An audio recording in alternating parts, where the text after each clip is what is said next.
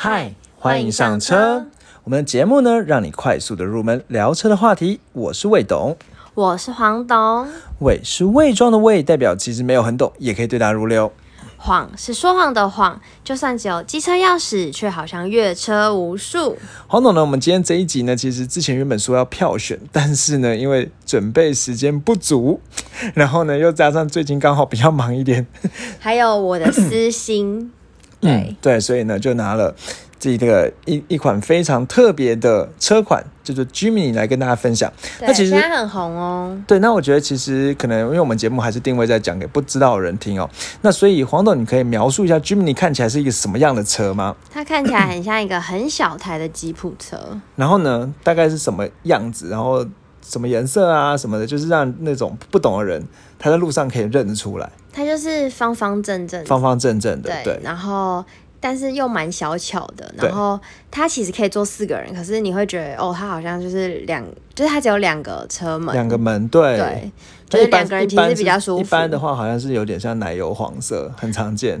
就是我最喜欢它的颜色，还有墨绿啊，或是铁灰色，当然也有白色、黑色，还有黄色，哦，对，也有黄色，有点荧光黄。其他颜色都除了除了那个墨绿色之之外，因其他都我觉得蛮鲜艳的。对，哎，它对还有铁灰色，哦，还有铁灰色，你有看到？对，对，那非常喜欢。对，你最喜欢是什么颜色？奶油色，奶油黄色是不是？对，然后再那个墨绿，我觉得也不错。墨绿也不错。嗯嗯，对，好，那其实我们今天就来介绍这一款 Jimmy 的车款。那其实 Jimmy 的这个车款呢，我觉得它算应该说，你知道它是什么牌子吗？Suzuki 吧，对，那嗯我觉得其实很少，应该说这个车这种牌它是一个 logo 是一个 S，很像超人的那个 S 这样子。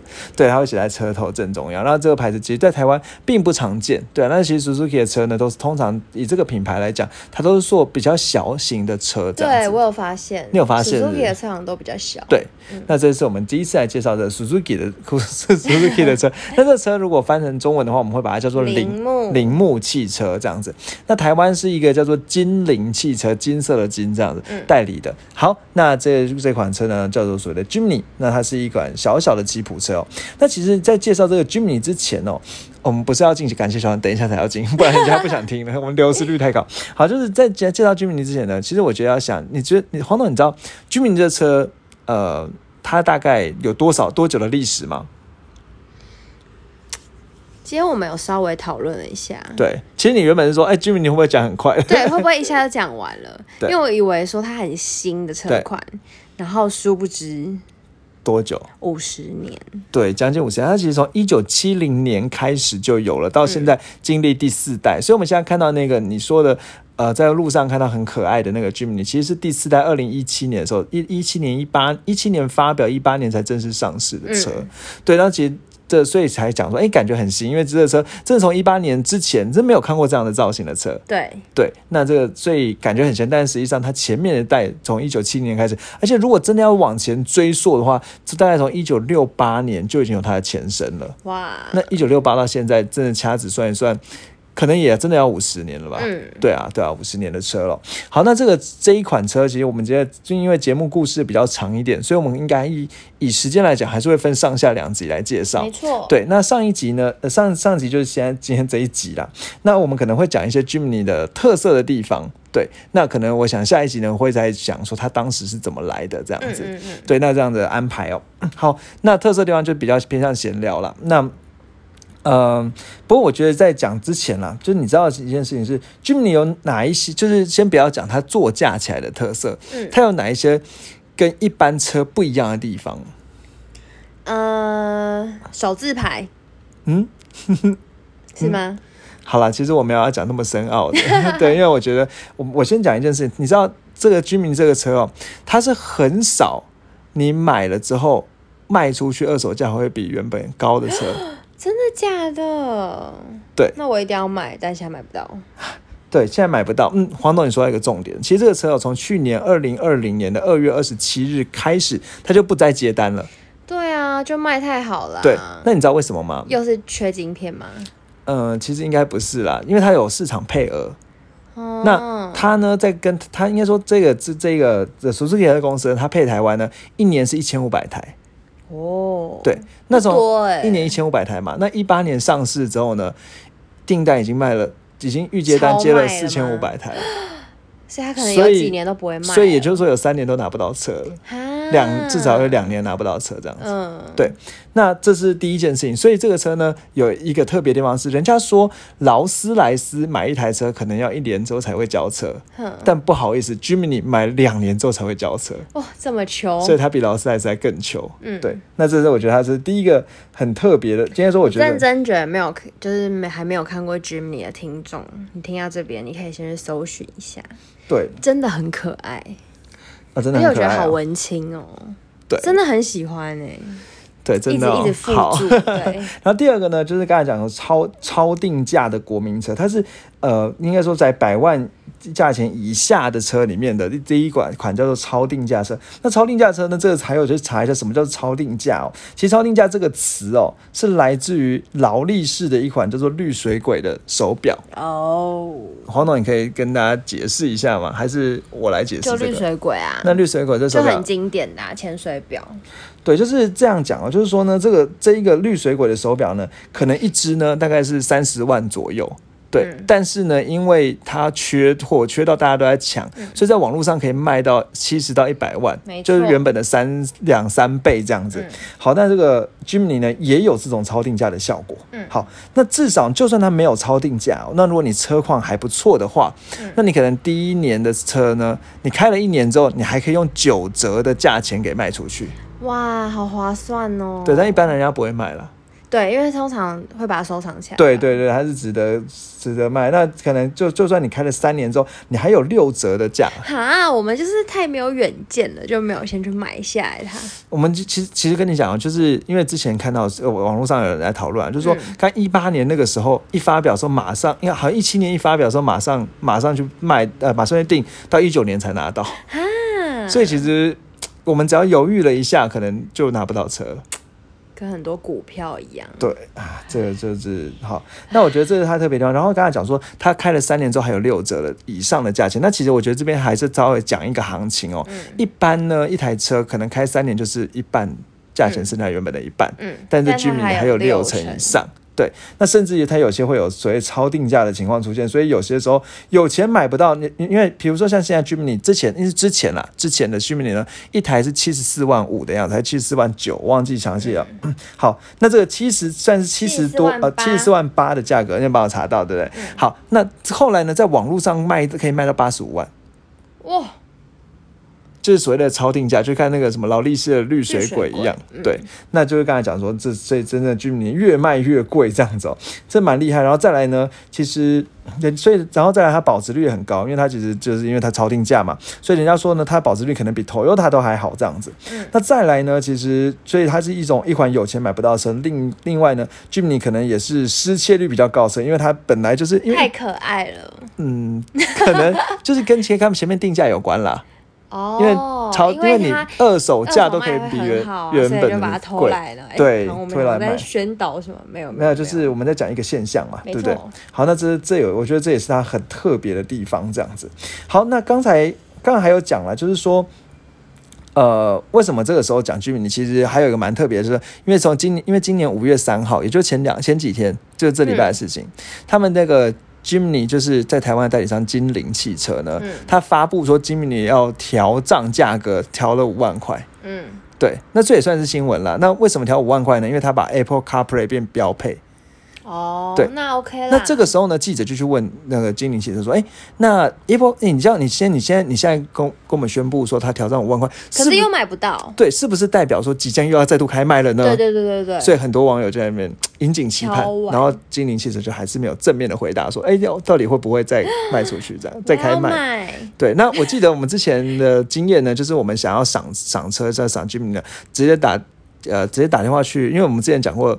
想赏车哪一集啊？忘记了，反正就有一个基本诀窍，就是直接打电话去问对约约赏车嘛，对不对？嗯好，然后呢，那个时候呢，呃，店员就是就是那个业务呢，就说，哎，现在没有车啊，所以没就是第八集跟第八集跟第十集，嗯对，那就是说，哎、现在完全没有车啊，所以呃没办法交车啊，因为那是跟他讲说，去年二月二十七号就不能交车了，嗯就没有车了，所以连赏都赏不到。嗯，对好了，那怎怎么办呢？二晚，所以后来呢，我们就去我们实在是太喜欢了。对我就跟大家分享一些这个经验好了。魏董非常好的朋友，对，我们就直接去预约了一个，一个体验行程啦，对对对那真可以的是去开别人的吉普车越野行程的体验这样子。对对，那我们觉得我们今天这一集呢，就来讲一下那个体验的过程好了。对，对我觉得很有趣。好就你就直接开他们的车，嗯而且他们的车也是就是那种跟人家借的、哦，跟车友借的，然后就直接去。我们是去哪里？冬奥 的粉鸟林。对，这可以讲完，如果被人家发现我们。好，那然后就是不知道有没有人也刚好那边，就是反正就是那边是一个沙滩嘛，对可是它是比较立直，就对，是其实这个黄董也有去开，对对小石头的沙滩，对，所以就有点凹凸不平，然后还有一些高低起伏。嗯。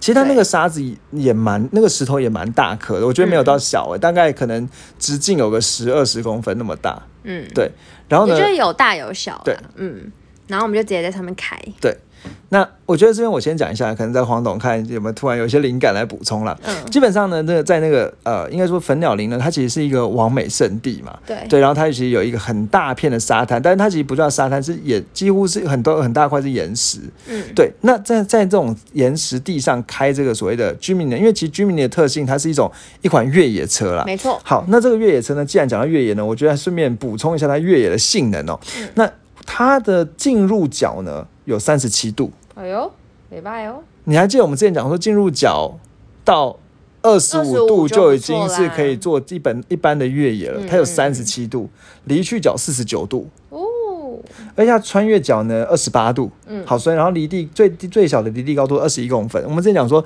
至二十要二十公分嗯，就可以基本越野，它都有完全都有达到。有些人会自己把它调高一点，对对，然后呢，这个我们这一次的行程呢，其实有两个行程。第一个行程呢是涉水，对，然后它就开开慢速的开到水里去这样子。对，那第二个行程呢，其实就是刚才讲开在砾石路上。那这砾石路上呢，我觉得这这这这也是我第一次去开到砾石路上的，那个感觉。对，那那个砾石路的感，因为其实之前会觉得说，哎、之前查了一些资料，所以知道说，哎、居民其实开起来是蛮晃的，嗯，但所以开在砾石路上很晃也不意外。对 对，那我觉得开在历史路上呢，这第一次有这个感觉，因为其实我之前为了要这做这一次越野体验，我还查了做了蛮多功课的，就没错，当然之后有机有机会再好好讲那个做的功课啦。那基本上来讲，就是呃，因为其实做如果越野的话，一般还是建议要用越野的胎轮胎啦。轮胎这这个我们之前之本最后挖了一个坑之后再讲。好，那这个越野轮胎呢，可能就是稍微能够有在比较湿滑的路、比较沙地上能够比较有抓地力这样子。没错，对，那我觉得呢，这居民的驾驶模式跟一般的车不一样的是，它其实有三种特殊的驾驶模式。黄总，嗯你还记得吗？有 L 二 H、哦，二 H，四 H、四 L。对对对对对，嗯，那个这个驾驶模式，它是在它的这是排挡杆的旁边可以去做切换。嗯对。那它这个现在最新的第四代居民呢，是所谓的四速的那个自自手排变速箱啦，对哦，是自手排，不是手自排，应该是自手排。哦，对，那这反正就是四速的变速箱。嗯对，那这四速变速箱呢，那个，哎，等我可能要再查一下。好，嗯那反正总之在这个它排挡杆旁边呢，还有一个小小的。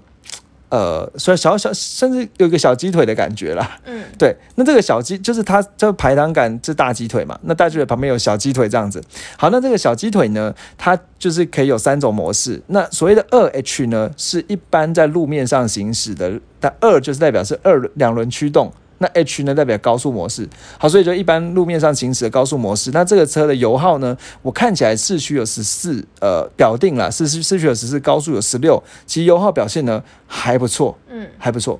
好，那刚才讲说呢，在那个小鸡腿呢，它就一开始呢，在那边，比如说你要上高速公路的时候，你是切到所谓的二 H。对，好，那如果你要做一个基本的越野的时候，你要把它拨到中，你这个时候应该说这个车车还蛮特别，就是这个时候你要先踩下，踩下什么？踩你要你要先踩住刹车嘛，嗯。然后拨那个手自变呃拨排挡杆，把它拨到 N 档，嗯，对，然后拨到 N 档之后呢，你才能把那个二 H 呢调到四 H。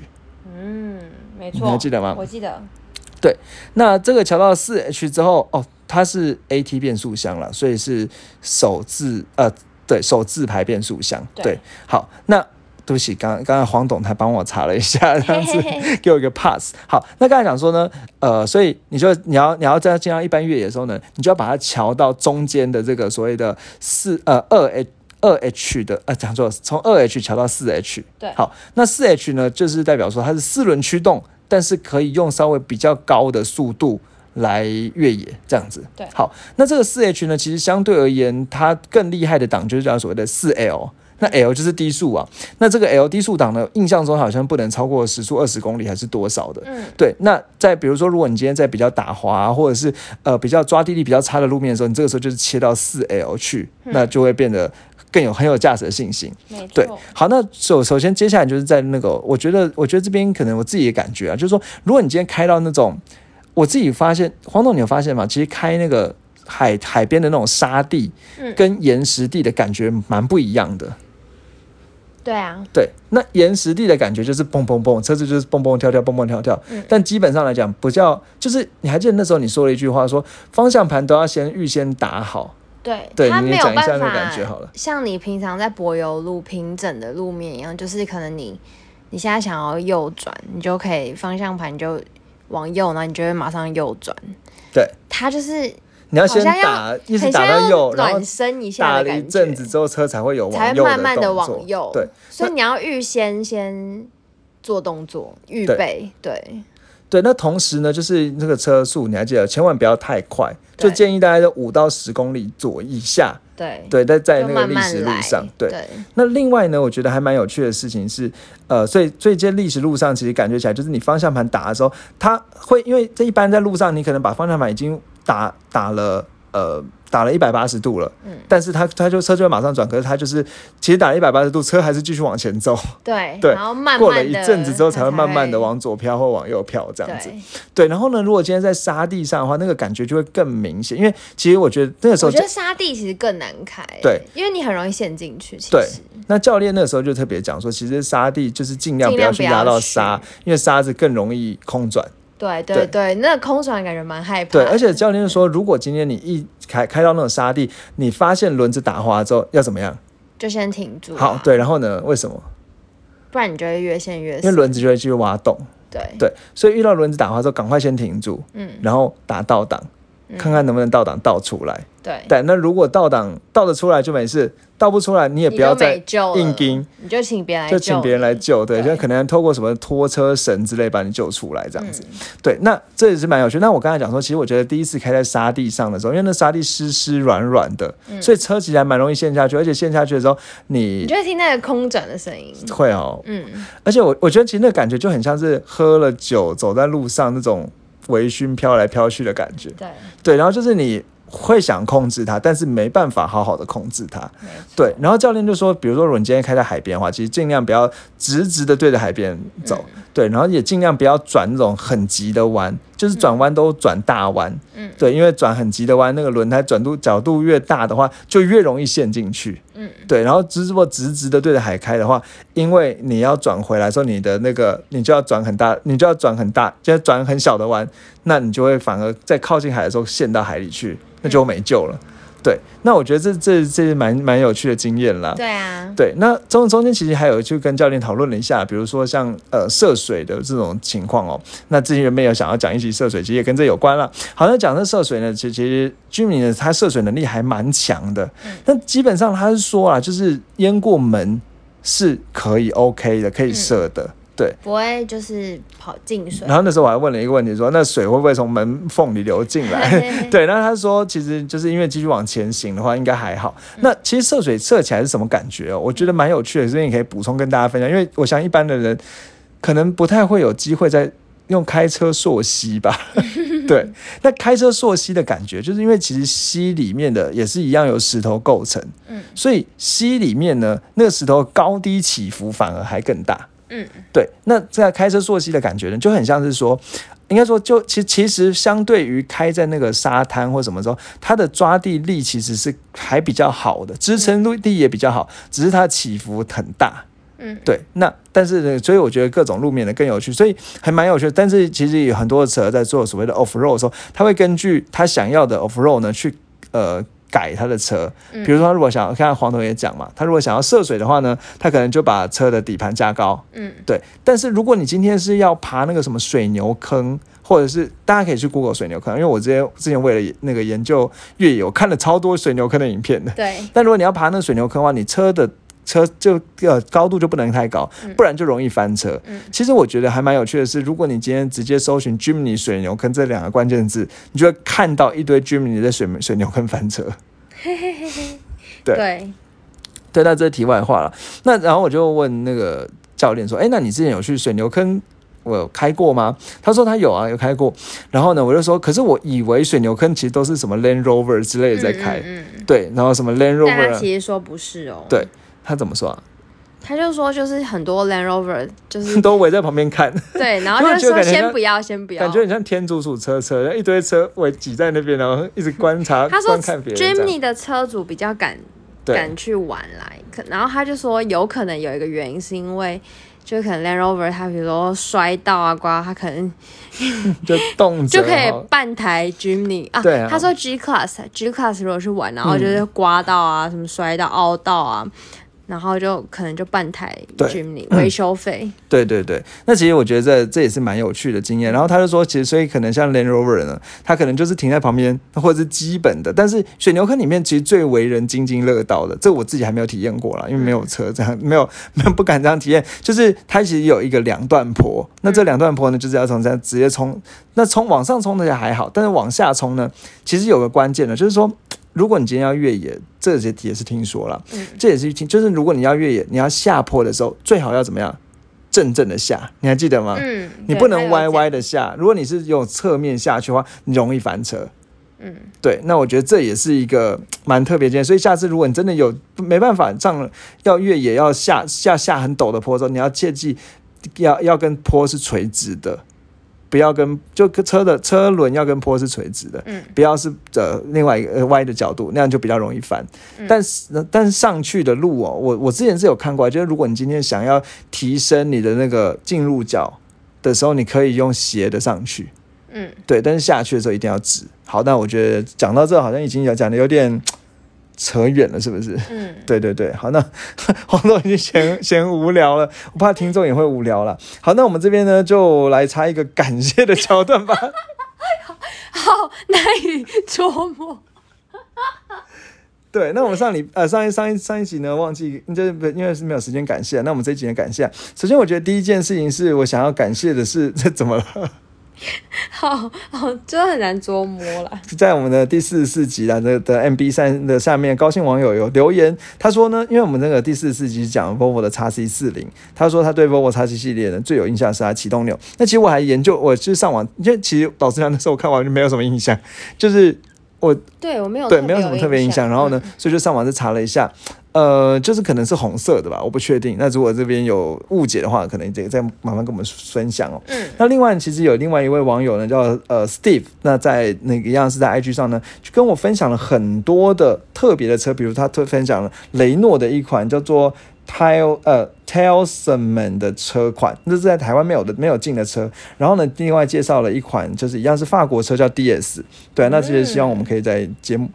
节目中介绍啊这样子，嗯对，那另外呢，我觉得就是还蛮有感谢的，就是五月一号那时候我们在路上看到掀背车，然后就是有三款掀背车，大家在 IG 上办办了一个小投票，就喜欢哪一台车，我们那是哪三台啊？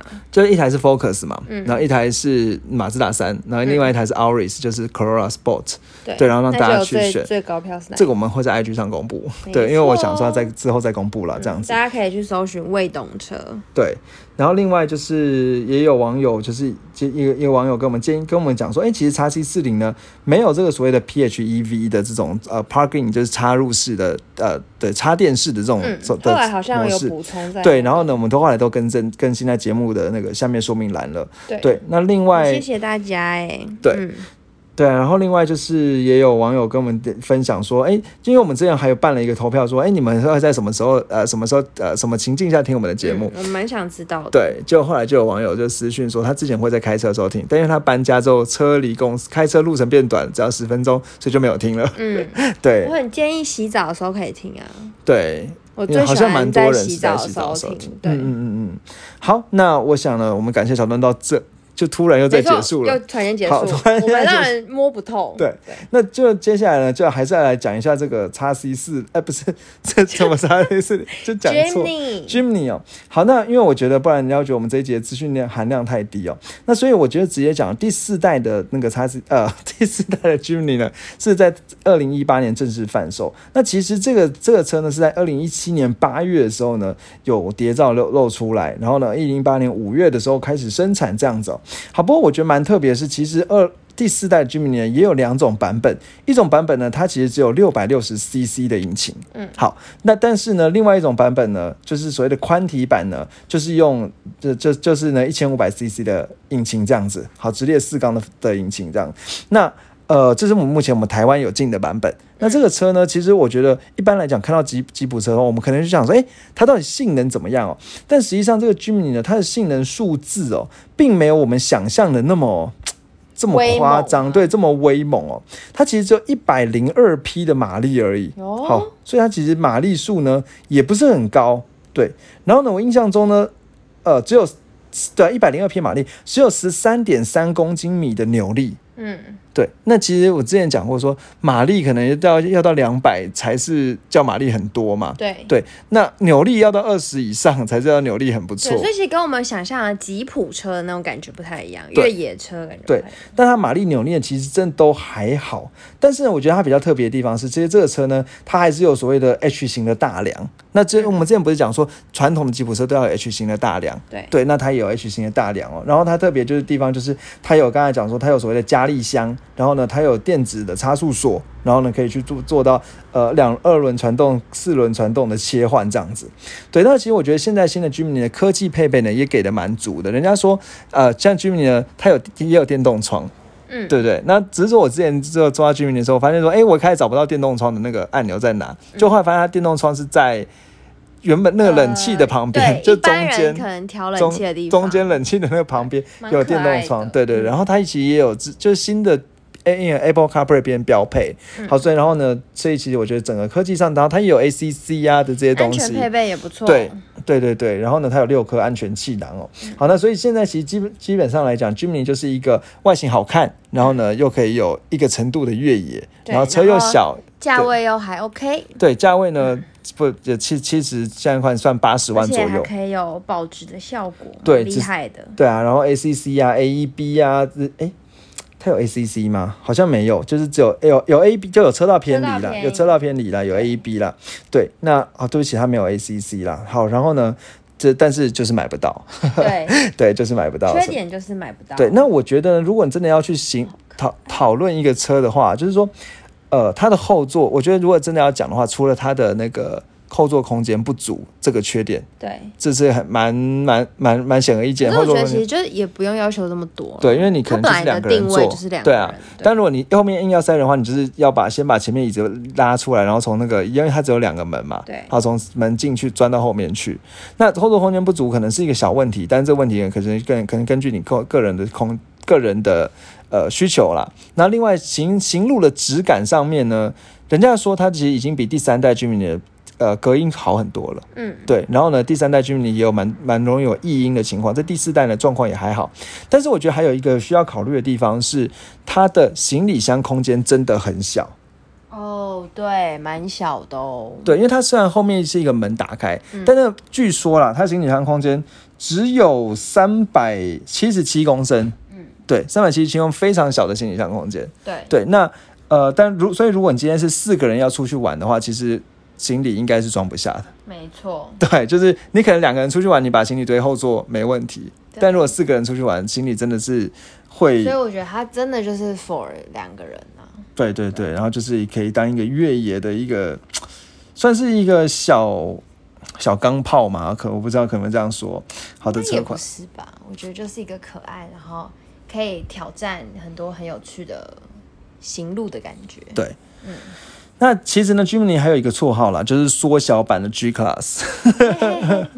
对 OK 啦，可以。对对对，那它其实真的是算是跟 G Class 一样有那种很方正的外观哦。但实际上必须要讲的是，这个 Jimny 呢，上一代它的外观其实是很圆弧的。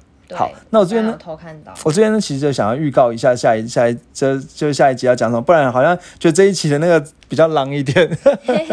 对，然后下一集呢，其实会讲，开会开始讲一下这个 Jimny 的车呢。刚才讲说，从一九五几年呢就有这个的这有这样一个概念出来，概念车出呃的一个这种车出来了。好，那呃就是从一九五一年的时候呢就有这样的情况，然后呃就讲说当时车怎么出来。那后来原本其实车不 Jimny 的车不是 Suzuki 做的。